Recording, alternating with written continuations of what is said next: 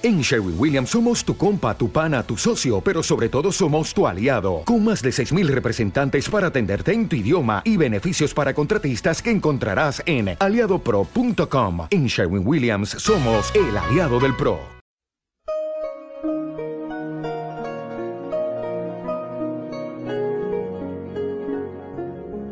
La Rueda del Misterio, dirigido por Miguel Ángel Pertierra.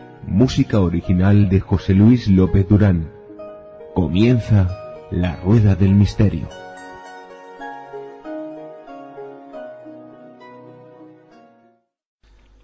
Eh, amigos de La Rueda del Misterio, estamos eh, con eh, Rafael André Alemán Berenguer, licenciado en Ciencias Químicas, Ciencias Físicas, diplomado en inglés y diplomado en Estudio Avanzado que ya ha estado aquí anteriormente y nos ha estado contando cosas muy interesantes de la ciencia y del misterio, o del misterio de la ciencia. Queremos darle de nuevo las buenas tardes y las gracias por, por atender los micrófonos de la Rueda del Misterio. Muy buenas tardes, Rafael. Muy buenas tardes, Miguel, y gracias a ti por invitarme. No, la verdad es que muchas gracias. El programa que hemos puesto hace unos días, eh, hablando de tu libro y hablando de cosas de ciencia, eh, está teniendo un éxito muy importante y eso significa pues que las personas, eh, la ciencia y el misterio, y tú como tú los cuentas, pues le gusta. Sí, sí, la verdad es que me merece mucha admiración a la gente que no tiene una formación científica específica, pero se siente atraída por estos temas que, desde luego, como tú bien decías, a mí me parecen absolutamente fascinantes por ese pequeño granito de misterio que siempre encierra, como es el enigma de enfrentarnos a la búsqueda del conocimiento sobre el universo en el que vivimos. Bueno, hoy vamos a tratar un tema yo creo que, como siempre interesante y que, que muchos hemos escuchado hablar de ello eh, nos gustaría que, a lo largo de la entrevista pues nos aclarase pues todos esos conceptos que, muchas veces escuchamos en, televisión, lo leemos en revistas, pero que, muchas veces nos hacemos un lío por, por el tema de, no ser eh, científico especializado en ello, que es el agujero negro, hoyo negro, black hole, eh, que la definición es una región finita del espacio que provoca por la gran concentración de masa en su interior con un aumento enorme de densidad, lo que genera un campo gravitatorio tal que ninguna partícula material, ni siquiera los fonómenos de luz, pues son capaces de escapar de dicha región. ¿Eso es así, Rafael?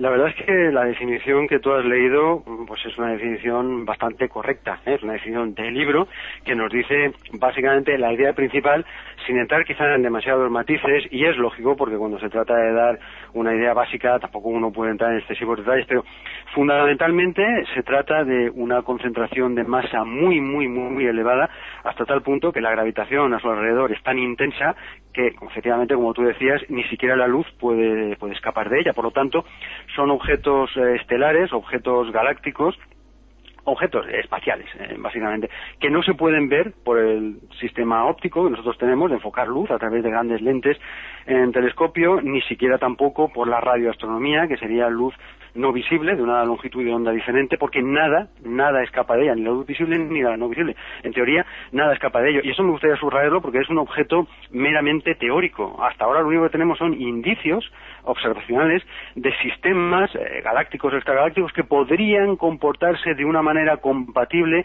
con aquellas propiedades que esperamos de este objeto tan exótico que llamamos agujero negro. Pero hay que recordar que se trata de un constructo, como dirían los especialistas, de momento puramente teórico. Tiene una serie de dificultades que a mí, de fondo, me parecen insalvables. Pero ha pasado desde lo que es la ciencia pura y dura al campo de la cultura popular. La verdad es que esto del agujero negro ya ha entrado en las novelas de ciencia ficción, en el cine, en, en el vocabulario incluso cotidiano, y ya va a ser muy difícil erradicarlo. Claro, porque los viajes en el tiempo, los agujeros de gusano, que ahora trataremos también sucintamente, mm, está dentro de, lo que es la filmografía, las novelas de, ciencia ficción. Eh, pero ¿cuál es el proceso de formación de un agujero negro?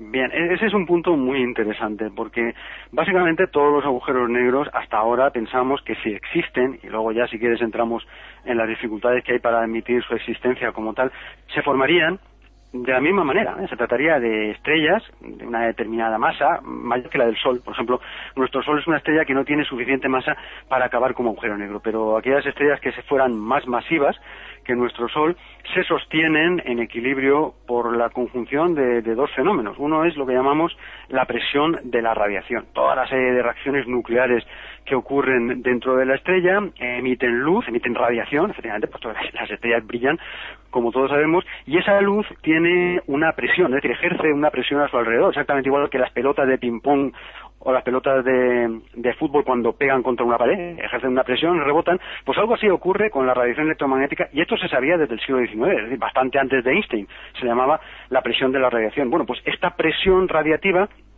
ejerce un efecto de expansión de lo que es eh, la superficie de la estrella hacia afuera, pero eso está, por supuesto, contrarrestado por la propia gravedad de la estrella. La masa estelar tiene una gravedad que es siempre atractiva e intenta comprimirla. Bueno, pues este, este juego de estos dos factores, uno de presión de radiación que tiende a expandir y el otro de gravedad que tiende a comprimir, es el que mantiene a las estrellas, según su tamaño y según su temperatura, en un entorno de un radio determinado. ¿eh?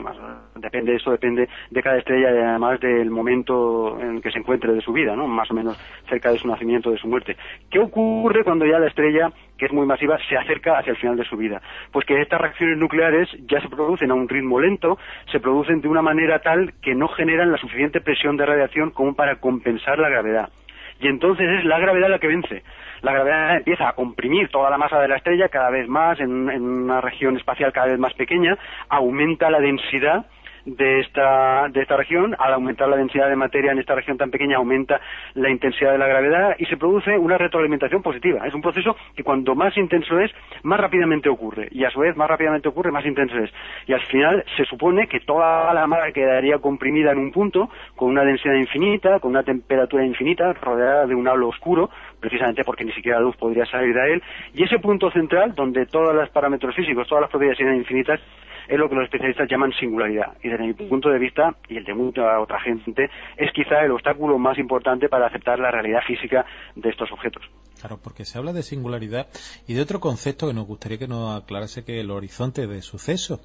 Eh, donde al parecer una vez eh, atravesado ya no, no hay forma lugar de no retorno pero que también la, la energía o la, materia se, se, se, alargaría o se descompondría del, del todo Sí, efectivamente, es que ese, ese borde de la superficie que decíamos oscura, que rodea al agujero negro, es lo que llamamos el horizonte de sucesos, que es la traducción literal de la expresión en inglés. O sea, la expresión en inglés, traducida literalmente en castellano, dice eso, horizonte de sucesos. Es el, el entorno de esta singularidad a partir del cual ya nada puede escapar porque ni siquiera la luz puede salir de ahí. O sea, un poquito más hacia afuera del horizonte de sucesos, la luz tendría una energía, aunque fuera pequeñita, para poder escapar, ¿eh? para poder salir de, ese entorno. Pero una vez que atravesamos la superficie que se llama horizonte de sucesos, de ahí hacia el interior, hasta llegar a la singularidad, eso todo el conjunto, es lo que llamaríamos el agujero negro, pues a partir de ahí, en ese interior, ya nada puede escapar, ¿eh? ni siquiera la luz, y como la luz es lo más rápido que puede existir en el universo, por lo menos hasta lo que nosotros sabemos en la actualidad, pues evidentemente ninguna materia ni ningún objeto físico puede salir de ahí. ¿Te está gustando este episodio? Hazte fan desde el botón apoyar del podcast de Nivos. Elige tu aportación y podrás escuchar este y el resto de sus episodios extra. Además, ayudarás a su productor a seguir creando contenido con la misma pasión y dedicación.